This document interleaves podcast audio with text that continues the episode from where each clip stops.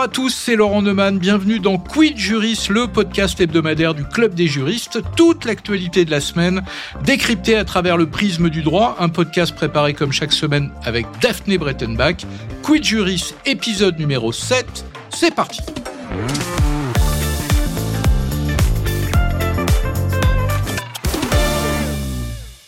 Et l'actualité, c'est évidemment cette loi immigration votée mardi qui a fait tant débat, qui pose tant de questions politiques et juridiques et qui est désormais entre les mains du Conseil constitutionnel. Et pour en parler, bah, j'ai le plaisir d'accueillir Claire Edon. Bonjour. Bonjour. Claire Edon, vous êtes la défenseur des droits depuis juillet 2020.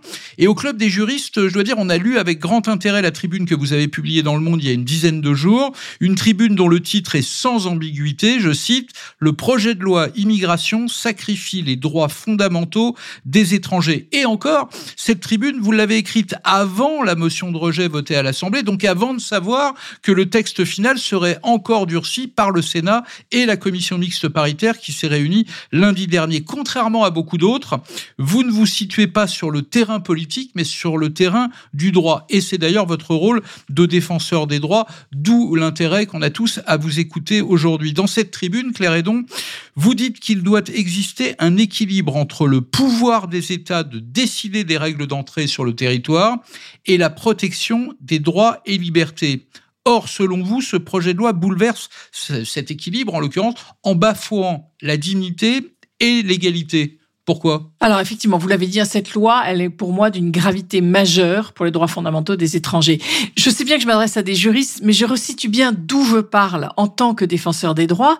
Je, suis à, la fois chargé de défendre les usagers de services publics, donc à ce titre, les droits des étrangers en préfecture, de lutter contre les discriminations et de protéger les droits des enfants. Donc à trois titres, j'interviens sur une loi comme celle-là en rendant des avis. C'est-à-dire que je ne suis pas là simplement pour traiter des réclamations, mais bien aussi pour dire aux Parlement, aux autorités publiques, au gouvernement, ce qu'il faudrait faire pour que les droits soient respectés. Et vous dites que sur ces trois terrains, l'équilibre dont je parlais est bouleversé. Pas, voilà, exactement. Et donc c'est tout à fait normal que je rende un avis à un Parlement et que je prenne la parole à cette à cette occasion-là pour juste euh, resituer. Et effectivement, vous avez raison, vous le dites tout de suite, il y a un équilibre qui est rompu. C'est en fait l'État est tout à fait légitime à vouloir contrôler son immigration, lutter contre l'immigration euh, illégale et sauvegarder l'ordre public. Il n'y a pas de doute. Mais ça doit être équilibré avec les droits fondamentaux des personnes et des droits fondamentaux des étrangers. Et toute la question est une question d'équilibre. Et l'équilibre, il est rompu. Pourquoi Je peux juste vous donner quelques exemples. La loi, elle prévoit la possibilité du refus ou du retrait de droit au séjour pour trouble à l'ordre public. D'abord, la notion, elle est assez floue, et surtout, y compris pour des personnes qui n'ont pas fait l'objet de condamnation. Vous vous rendez compte le pouvoir exorbitant que ça donne à l'administration, et on y reviendra un peu plus tard. Tout ça, en plus, en éloignant euh, le, juge euh, et, et la justice. Et donc, il y a des risques de décision arbitraire. L'autre point aussi qui, rompt cet équilibre, c'est la facilité, euh, c'est aussi que cette loi, elle facilite l'expulsion des étrangers ayant fait l'objet d'une condamnation, mais pas simplement en considérant la peine qui a été infligée, mais la peine qui est encourue. Or, la justice, il y a quand même une question de, de proportionnalité, d'individualisation de la peine, et qui là euh, est rompue puisque ce sera sur la peine encouru. Et une rupture d'égalité, du coup, entre euh, le sort qui est fait aux Français et le sort qui est fait aux étrangers, pour le absolument. En plus, dans, dans, dans, ce genre de situation. Et puis, évidemment, parce qu'on entend bien euh, qu'il faille pouvoir expulser quand il y a des faits graves. Mais c'est déjà prévu euh, quand il y a des, des, atteintes aux intérêts fondamentaux de l'État, du terrorisme, des propos haineux, de la violence. Oui, il n'y a pas de doute. Il y a des possibilités. Mais il y a un droit commun, il y a un droit pénal pour ça. Et donc, ce n'est pas, ce n'était pas la peine de sortir de ce droit pénal. Il y a les éléments qu'il faut. Mais on pourrait vous rétorquer que c'est le rôle du législateur et du politique de modifier la loi. La loi, elle n'est pas euh, coulée dans le marbre euh, ad vitam aeternam. Et pour des raisons politiques, J'ajoute pour des raisons aussi liées à l'opinion publique, parce que dans tous les sondages, on veut euh, les Français semblent dire qu'ils veulent un durcissement des, des règles. Bah, le législateur, même si ça déplaît, a le droit de changer la loi. Oui, il n'y a pas de doute, mais dans le respect des droits fondamentaux, on a quand même une constitution, on a une boussole, on a un équilibre, il y a toujours une question de proportionnalité. Et cette question des droits fondamentaux, mais on va y venir, les droits fondamentaux, c'est des choses très concrètes. Enfin, je veux dire, c'est la vie de tous les jours. Et ces étrangers, c'est qui? Mais ce des étudiants, des grands-parents, des parents, des enfants, des travailleurs. Enfin, ce sont nos voisins. On fait société ensemble. Et là, au contraire, ce qui se passe va atteindre notre cohésion Alors, ce sociale. que je vous propose, c'est qu'on reprenne ce projet de loi et, et, et, et qu'on traite les sujets les uns après les autres. D'abord, il y a la philosophie globale du texte. Euh, vous dites qu'il accrédite l'idée que des conditions d'accueil trop favorables encouragerait l'immigration irrégulière et l'installation durable d'étrangers. Et vous dites que c'est une idée fausse. En quoi c'est une idée fausse? Oui, toutes les études l'ont démontré que c'est une idée fausse et que cette, cette question d'appel d'air. Mais, mais enfin, il faut connaître l'histoire des personnes. Est-ce qu'elles pensent, en traversant la Méditerranée, qu'elles y vont pour pouvoir bénéficier des APL Il faut être raisonnable. C'est pas ça. Elles fuient la misère, la violence, et, et, et c'est pour ça qu'elles qu'elles cherchent à venir. Et d'ailleurs, en fait, ce projet, ce, cette loi, elle répond pas du tout à cette question-là. Hein, et elle répond pas non plus, je viendrai après, à la question des, étrangers tout à fait légalement admis, admis sur notre territoire. Je vous prends la question du, droit au séjour pour les étrangers malades, euh, qui est réservé là dans cette loi au cas où le traitement n'existe pas du tout dans le pays, alors que jusqu'à maintenant, on était sur la question de l'accessibilité du traitement. Il y a des traitements qui existent dans le pays, mais qui de fait ne sont pas accessibles, accessibles financièrement, éloignement des traitements. Là, il, suffit juste que le traitement existe. Et attendez, on parle, vous savez combien il y a en pourcentage de droit au séjour pour étrangers malades 1,5%. Enfin voilà, vous vous rendez compte, on, on, on, va compliquer la vie des gens pour quelque chose qui, qui, qui est euh, presque anecdotique. Le regroupement familial, on réallonge les, les, délais de 18 à 24 mois pour demander le regroupement familial. Mais qu'est-ce qui se passe? Qu'est-ce qu'on observe, nous, dans nos réclamations? C'est que les gens, ils le demandent au bout de 18 mois, mais ça met plusieurs années à se faire, ce regroupement familial. Il est déjà excessivement compliqué. Parce que là, le regroupement familial, pour ceux qui nous écoutent, il faut rappeler, euh, dans la loi actuellement, c'est 18 mois. Dans le nou la nouvelle loi qui vient d'être votée, ce serait 24 mois. C'est à partir de 24 mois qu'on peut commencer à réclamer ce regroupement Et derrière, familial. il faut. Mais il faut sans doute des mois, parfois même plus, des années pour finalement l'obtenir. Et c'est déjà ce qu'on observe. Donc très peu long avant les, les 24 mois. Donc en fait, on, on, on remet encore des, des, difficultés. Je rappelle que le droit de vivre en famille fait aussi quand même partie à la fois de nos engagements internationaux de, et, et de notre droit. Quid Juris, Laurent Neumann. Juste pour faire un peu de droit, justement, sur cette histoire de regroupement familial. Article 10 du préambule de la Constitution. Je vous lis l'article. La nation assure à l'individu et à la famille les conditions nécessaires à leur développement. Est-ce qu'il y a un risque que ce durcissement du regroupement familial soit contraire à l'article 10 du préambule Alors, de la, de la on, Constitution? Je vous réponds pas directement parce qu'on va faire des observations devant le Conseil constitutionnel et ça fera partie en tant que de défenseur nos... des droits. Absolument. C'est ce que nous avons la possibilité, vous savez, de faire des observations devant les tribunaux judiciaires administratifs et également devant le Conseil constitutionnel. Et c'est ce que c'est ce que nous allons faire. Donc nous allons produire des observations et ça fera partie effectivement des éléments sur lesquels on a on a un doute sur, sur la question de la constitutionnalité sur de certaines. Ce point précis. On n'aime pas tellement donner nos observations devant le Conseil constitutionnel ou devant les tribunaux avant que la décision n'ait été prise. Mais donc là, là, on est entre ça, nous, on est entre non, juristes. on n'est pas vraiment entre nous. Mais donc, non, voilà. Il, il, en tout cas, la question, ce qui est absolument sûr, c'est que la question euh, se pose. Qu'est-ce qui va se passer pour l'AME? Parce qu'en fait, entre guillemets, quel a été le deal là sur euh, sur l'aide médicale d'État? Euh, On est aussi excessivement Alors l'aide médicale d'État, n'est pas clair, dans la loi, n'est pas dans la loi, mais la première ministre s'est engagée dans voilà. une lettre qu'elle a adressée au président du du Sénat à réformer l'AME dès le premier trimestre 2024. Alors d'abord, accès euh, des hauts soins, c'est un droit. La limiter à l'urgence, mais de toutes les manières, les médecins, ils ont quand même euh, signé le serment d'Hippocrate et du coup, évidemment, qui soigneront les gens euh, en cas d'urgence. Donc en fait, je veux dire, ça, ça, ça voudrait dire après supprimer complètement l'AME. La limiter, on sait déjà qu'on est massivement dans du non-recours. Puis on sait que c'est une absurdité. Et là, c'est intéressant d'ailleurs, parce que c'est un des points où ça montre comment le droit des étrangers et les atteintes aux droits fondamentaux des étrangers peut atteindre la société tout entière. Qu'est-ce que ça va faire Ces gens-là vont aller aux urgences? Ça va encore plus emboliser les urgences. Ça va rendre des complications encore plus grandes pour les Français pour se faire soigner ou les étrangers en situation régulière. En fait, c'est totalement absurde. Et, et, donc, on en revient bien à ce que je vous disais, c'est que quand on porte atteinte aux droits fondamentaux des étrangers, en fait, on porte atteinte à la cohésion sociale. Et c'est ça qu'il faut comprendre. Et que ces droits fondamentaux sont des choses très concrètes. Moi, ce qui m'inquiète aussi, je, je, continue sur cette partie-là, c'est la remise en cause du droit inconditionnel à l'hébergement. Euh, si l'étranger a été euh, est sous OQTF, donc c'est une obligation de quitter le, Oui, territoire pas, français. c'est pas une remise en cause du, de l'hébergement d'urgence, mais effectivement, quand il y a une, auto- une obligation de quitter le territoire français, il n'y a plus accès à l'hébergement. à l'hébergement et à l'hébergement d'urgence aussi. Donc, enfin, je veux dire, qu'est-ce, qu'on va faire? On va créer des encore plus de, de gens qui sont dans des campements et dans des tentes? Enfin, c'est, et c'est indigne. Enfin, notre notre constitution, elle, elle dit aussi euh, cette question de respect de la dignité des personnes et le respect de la dignité des personnes. Pas- C'est comme les droits fondamentaux, ça passe par des choses excessivement concrètes que sont euh, un- un hébergement et un minimum pour vivre. Alors, vous avez commencé à l'aborder, à l'effleurer. Il y a aussi la question qui a beaucoup fait causer, qui a même failli faire capoter le texte en, en commission mixte paritaire, qui est la question des, des, euh, des aides sociales. Désormais, il y aura un délai de carence de 5 ans pour accéder aux aides sociales non contributives, délai ramené à 30 mois pour les étrangers qui travaillent et à 3 mois pour ceux qui travaillent et qui demandent euh, les, les APL, euh, les aides personnalisées au, logement. Euh, les promoteurs de la loi disent, mais au fond, euh, pourquoi il y a débat? Euh, C'est comme le RSA. Euh, en 88, quand Michel Rocard euh, vote le RMI, c'est déjà 3 ans, et quand ça devient le RSA, c'est 5 ans. Finalement, il n'y a pas de nouveau. Qu'est-ce qu'on répond d'un point de vue juridique à cet argument? Si euh, il y a du nouveau, c'est pas tout à fait les mêmes euh, aides sociales. Il y a les allocations familiales, il y a l'allocation personnalisée euh, d'autonomie, euh, il y a, vous l'avez cité effectivement, L'aide euh,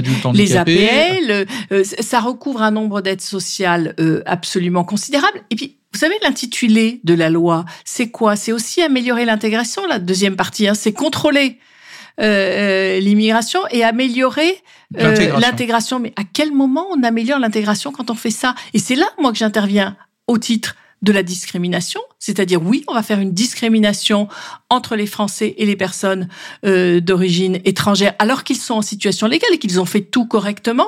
Donc oui, il y a une inégalité de traitement qui est, qui est de l'ordre de la discrimination.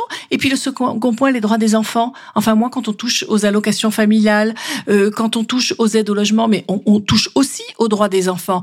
Euh, et alors. c'est toujours avec la théorie à la fois de l'appel d'air, mais aussi de l'étranger considéré globalement comme un profiteur, un fraudeur euh, et un délinquant. C'est en fait l'esprit de cette loi qui, qui est excessivement délétère pour notre Vous iriez cohésion. jusqu'à dire, comme certains le font, que euh, ce- cette question des, ex- des aides sociales, c'est une façon d'introduire dans la loi une forme de préférence ou de priorité nationale? Ça y ressemble étrangement en tout cas. Parce que, encore une fois, l'argument qu'on vous oppose, c'est de dire, mais au fond, quand on a fait le RSA, euh, cinq ans pour pouvoir l'obtenir, euh, euh, c'est déjà une forme de Mais discrimination. Vous voyez bien que c'est pas tout à fait les mêmes aides. Vous voyez bien qu'il y a une question de proportionnalité, d'efficacité, d'objectif poursuivi. Quel est, quel est l'objectif poursuivi euh, dans, dans ce genre de situation? En tout cas, c'est pas celle d'une me- d'une meilleure intégration. On parle de personnes qui sont en situation régulière. Je pense que vraiment ce, ce point est quand même important de, de le rappeler à chaque fois. Un mot aussi sur la, la caution pour les étudiants étrangers. Alors, on a vu que les, les, les, les présidents d'universités euh, sont vent debout contre cette mesure. On a compris que la première ministre avait l'air de dire, bah, au fond, euh, il y a de fortes chances pour que ce soit retoqué par le Conseil constitutionnel. Et si par hasard ça ne l'est pas, bah, cette caution, on la fixera à, à 10 euros. Vous, en tant que défenseur des droits, vous en dites quoi de cette mesure précisément? Bah, Elle, est pour moi euh, totalement absurde parce qu'en fait, les, autorisations de, séjour pour faire des études sont déjà subordonnées à, la preuve de moyens d'existence suffisants. Donc en fait, il y a déjà cette, euh, c'est un minimum que les personnes sont obligées d'avoir et, et de prouver qu'ils ont pour subvenir à leurs si besoins en étant étudiants. à des Donc- droits d'inscription différenciés. Oui, c'est ça. Et puis, la caution, ça veut dire quoi? Ça veut dire, a priori, on est quand même méfiant sur l'étudiant dont on l'accuse qu'a priori, il va vouloir rester, il va vouloir rester en situation irrégulière. Je- vous voyez bien, à chaque fois, c'est vraiment une suspicion généralisée. D'accord. Alors, il y a aussi dans ces euh, dispositions toute une série d'entre elles dont on dit, dont on dit qu'elles pourraient être retoquées par le, le Conseil constitutionnel. Il y a 88 mesures, si je dis pas de bêtises. Les juristes à Matignon, à l'Élysée, ont identifié 25 mesures qui pourraient être retoquées. On a parlé de, euh, de- du regroupement familial, on a parlé des aides sociales, on a parlé de cavalier législatif, et surtout, et ça, ça vous concerne directement, de rupture d'égalité. Est-ce que la rupture d'égalité, d'autres diraient préférence nationale, mais rupture d'égalité. Est-ce que vous avez pointé dans ce texte euh, des mesures qui pourraient tomber euh, sous le coup de, la loi constitutionnelle euh, sur ce terrain-là? Sur les réponses très précises à vos questions, je vous le redis, on le fera dans le cadre de nos observations devant le Conseil constitutionnel. Mais, mais oui, il y a, enfin, je veux dire, ce dont on vient de parler sur la question des aides sociales, il y a une rupture d'égalité. Enfin, moi, je, considère qu'il y a une forme de discrimination. Et, et dans un pays où on n'avance pas quand même beaucoup sur la lutte contre les discriminations, et je suis bien placée euh, pour le dire dans ce qu'on observe dans les réclamations qu'on reçoit, je veux dire, on met encore un coup supplémentaire sur la discrimination due à l'origine, qui est celle la plus difficile à faire respecter. Donc oui, je, garde une forte inquiétude sur, cette partie-là. Alors, on a balayé beaucoup de mesures. Et puis, il y a tout un pan de la loi qui concerne les questions de nationalité. Euh, il y en a beaucoup, hein, on va pas toutes les citer, mais il y a la déchéance de nationalité pour les, pour les binationaux ayant commis un crime contre un membre des forces de l'ordre. Il y a la fin de la nationalité automatique pour les enfants nés de parents étrangers sur le sol français. Et cette question-là, elle est importante parce que désormais, entre 16 et 18 ans, il faudra aller demander la nationalité française et non pas l'obtenir automatiquement. Ça, pour le coup, ça relève de votre champ d'action. Et, pour moi, c'est gravissime et c'est une inégalité de traitement entre un Français euh, né, de parents français alors qu'on a un droit du sol. Et donc, alors, dans ces cas-là, pourquoi celui qui est français, il ne faut pas aussi qu'entre 16 et 18 ans, il demande bien la nationalité euh, française euh, Dans ces cas-là, faisons-le faisons-le pour tout le monde. Donc, et puis, c'est la vie des personnes. Enfin, tous ces jeunes qui sont dans des, des, des, familles en situation plus difficile, mais moi je crains beaucoup ceux qui vont oublier de demander, qui vont pas le faire au bon moment. Il va se passer quoi? Oui, j'y vois aussi un, un, une forme de renoncement à ce qui est réellement notre droit du sol et justement à la question de, de l'automaticité de, de, de, ce, de cette nationalité française. Je voudrais réinsister sur un point et à revenir à la question de l'intégration. En fait, cette loi, elle répond absolument pas aux difficultés que moi j'observe. Moi, ce que j'observe comme difficulté, les réclamations en droit des étrangers, c'est un quart de nos réclamations, un quart. Et pourquoi la majorité de ces réclamations sont des personnes qui sont parfaitement en situation régulière, qui demandent juste le renouvellement de leur carte de séjour, et à cause des délais de traitement dans les préfectures, du dysfonctionnement, elles ne l'obtiennent pas à temps et se retrouvent en situation irrégulière et perdent leur emploi. Moi, c'est ça que j'observe. J'observe des femmes qui ont 80 ans, ça fait 50 ans qu'elles ont, sont en France, alors elles ne travaillent pas là, d'accord, mais elles, elles, elles, elles n'arrivent pas à obtenir euh, le renouvellement de sa carte de séjour. Une autre qui a 63 ans, qui est née en France, qui n'arrive pas non plus. Voilà, un autre qui perd son travail. Voilà ce qu'on observe. Je n'accuse absolument pas les agents dans les préfectures qui cherchent à faire au mieux. La Cour des comptes a dit que les réductions d'effectifs n'étaient pas euh, raisonnables. Et qu'est-ce qu'on fait là? On multiplie encore plus les cartes de séjour de courte durée, puisqu'il faut posséder suffisamment bien la langue française pour avoir une carte de séjour pluriannuelle, alors que pour des personnes qui sont en difficulté, les personnes qui font les ménages en ce moment dans les entreprises, mais testez-les au niveau de, de français. Vous, vous n'allez plus leur donner de carte de séjour pluriannuelle parce qu'elles n'ont si, pas si un niveau suffisant de français? Si j'étais taquin, je vous répondrais que là, pour le coup, il n'y a pas de rupture d'égalité parce que pour un Français, c'est aussi extrêmement compliqué à cause notamment de la dématérialisation d'aller dans une préfecture, de faire refaire une carte d'identité, un passeport ou d'obtenir une carte vous grise. Vous avez tout à fait raison. On l'observe sur l'ensemble de la population et vous avez raison de faire le lien avec la dématérialisation qui peut être une chance mais qui a compliqué pour un certain nombre de personnes l'accès euh, l'accès à leurs droits. Mais vous voyez, en fait, cette loi, elle répond absolument pas à cette question qui pour moi est une urgence parce qu'en fait, on met des, des personnes en situation irrégulière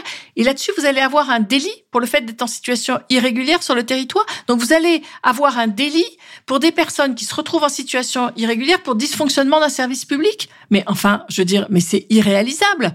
Donc tout ça ne contribue absolument pas à l'intégration des personnes. Quid Juris, Laurent Neumann.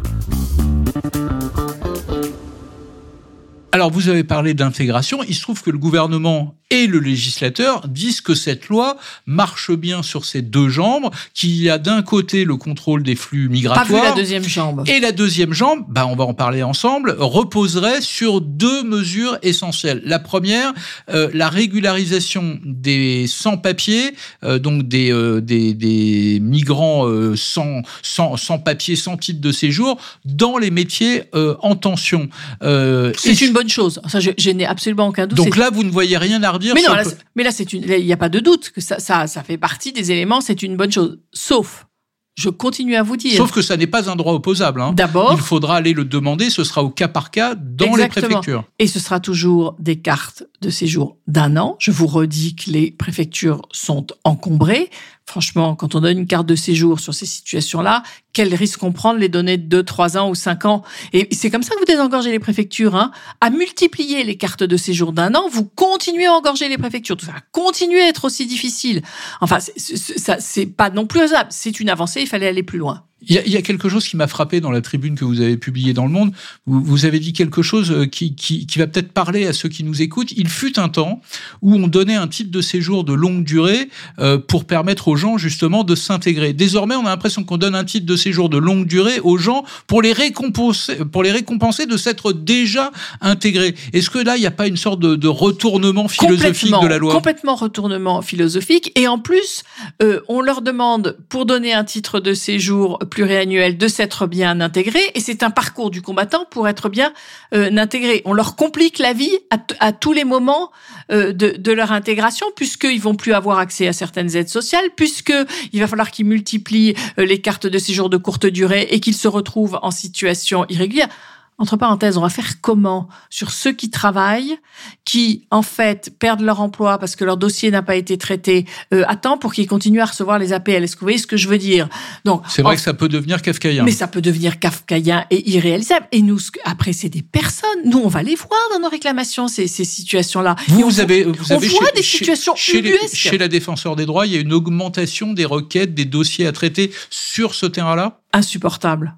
mais je le dis, hein, insupportable. Oui, c'est une augmentation continue. Si je, si je vous prends, euh, c'est une augmentation sur les six dernières années de 250% des réclamations sur le droit des étrangers sur cette question de renouvellement de carte de séjour et des premières demandes. Si je prends l'île de France, c'est une augmentation de plus de 400% ah sur les six dernières années. C'est effrayant. Donc c'est ça. Et des moments où on ne devrait pas intervenir. Enfin, il suffirait que le dossier soit traité à temps et la personne, elle serait tout à fait dans ses droits et elle pourrait continuer à travailler. Nous, on est alerté quand elle est en train de perdre tous ses droits. C'est totalement absurde. Alors j'avais dit qu'il y avait deux sujets. Il y a la régularisation dans les métiers en tension, qui relève, dit le gouvernement et le législateur, de l'intégration. Et puis il y a l'autre domaine qui est la maîtrise euh, du français. Euh, il y a effectivement euh, une mesure où il est prévu d'imposer, je crois, 600 heures de français, un examen à l'arrivée. Vous le mettez dans les bonnes choses, vous bah, ben, Moi, je les mets dans les mauvaises choses. Parce Alors expliquez-moi, parce qu'a priori, bah la maîtrise de la langue bah, française, c'est quand même la meilleure façon de s'intégrer. Bien sûr, bien sûr. Mais je reviens à la femme de ménage dans les entreprises qui a déjà une vie compliquée des enfants en bas âge, comment elle suit euh, les cours, il faut essayer de lui en proposer. C'est important qu'elle parle français, on est parfaitement d'accord. Mais sanctionner ça par un examen où elle aura pas forcément le, niveau, c'est très injuste. Puis alors, enfin, il y a aucune exception. Vous êtes en situation de handicap, vous êtes une personne âgée, enfin, juste des critères qui sont des critères de discrimination. Euh, il y a aucune exception, c'est pour tout le monde, quoi qu'il arrive, quelles que soient les, les, difficultés. Donc non, ça, ça fait partie, pour moi, des, des graves inconvénients, parce qu'en plus, qu'est-ce qui va se passer? Vous n'aurez pas droit, si vous n'avez pas le niveau de français, hein,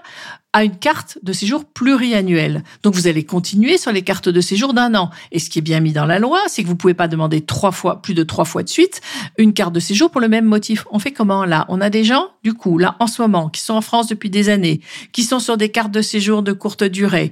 Et ils pourront plus avoir la pluriannuelle parce qu'ils n'ont pas le niveau de français. Mais on fait quoi? Mais, mais vous vous rendez compte de l'absurdité aussi d'une décision comme ça Qu'il faille développer les cours de français, les rendre plus accessibles aux étrangers, bien sûr. C'est ce qu'on a fait en Allemagne au moment de l'arrivée d'un million et demi de Syriens aux, alentours des années 2015-2016. Mais ça qu'il faille le développer, il n'y a pas de doute. Mais pourquoi le sanctionner par un examen? C'est toujours pareil. Pourquoi le sanctionner par un examen? Il y a un autre aspect où la langue française entre en ligne de compte dans ce projet de loi, c'est pour le regroupement familial. Vous ne pouvez pas faire venir quelqu'un s'il n'y a pas un niveau suffisant de français. Est-ce que cette question-là vous paraît légitime ou totalement bah, discriminatoire bah, également? bah, Excessivement injuste, parce que ceux qui vont venir de pays francophones, et entre autres, je pense à l'Afrique francophone, auront quand même nettement moins de difficultés que ceux qui viennent de pays anglophones. Tous n'ont pas accès. S'ils sont pas dans les capitales, il n'y a pas forcément une alliance française pour aller prendre des cours de français. Non, c'est pas non plus c'est toujours pareil.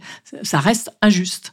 Et, ça ne tient pas compte des difficultés et des fragilités des personnes. C'est ça que je trouve incroyable. Ça ne tient pas compte de ça. Et évidemment, dans ces cas-là, on respecte pas les droits des personnes. Et vous savez, le curseur de, la question, de toujours se poser la question dans le respect des droits, de ceux qui sont le plus éloignés des droits, de ceux qui sont le plus en situation de vulnérabilité, de fragilité, de précarité, en fait, c'est un bon curseur pour être sûr qu'on respecte les droits des personnes. Bon, j'ai bien compris que vous vouliez pas nous dire quelles étaient les les arguments que vous alliez livrer au, au Conseil constitutionnel. Mais en tout cas, on, on, on, a compris en tout cas quels étaient les, les points précis sur lesquels vous aviez insisté. Une dernière question euh, que, que j'ai posée d'ailleurs euh, aux responsables politiques, qu'on pourrait poser aux, aux législateurs. Est-ce qu'il n'y a pas un, comment dire, un paradoxe à regarder qu'au fond, euh, sur les 30 dernières années, on en est à la 22e ou 23e loi immigration et qu'à chaque fois, ces lois sont toujours portées par le ministre de l'Intérieur. Or, en vous écoutant, bah, on se rend compte que la question de l'immigration, elle concerne l'éducation, l'emploi, l'économie, le Quai d'Orsay, les affaires étrangères, la diplomatie. Comment fait-on pour obtenir des, des laissés-passer consulaires pour renvoyer les gens chez eux? Et pourtant, ce sont toujours les ministres de l'Intérieur qui portent ces lois. Est-ce que le, le, le, défaut originel, il n'est pas là, au fond? Vous avez probablement raison. Euh, et surtout, ça prouve qu'on ne se pose pas les questions dans leur globalité et de l'impact que ça a sur les personnes. Et la multiplication des lois rend le droit encore plus fou flou, encore plus compliqué, l'administration s'y perd et, et euh, les usagers aussi. Bon, vous m'avez fait une promesse, vous nous donnerez tous les arguments pour le Conseil constitutionnel et on sera un plaisir de les Promis. publier sur le site du Club des juristes. Merci Claire Hénon d'être d'être venu nous voir. J'en profite pour vous rappeler que ce podcast Quid Jurist est disponible sur toutes les plateformes et bien sûr sur le site du Club des juristes. Moi, je vous dis à la semaine prochaine, même lieu, même heure, pour décrypter ensemble toute l'actualité à travers le prisme du droit. Bonne semaine à tous.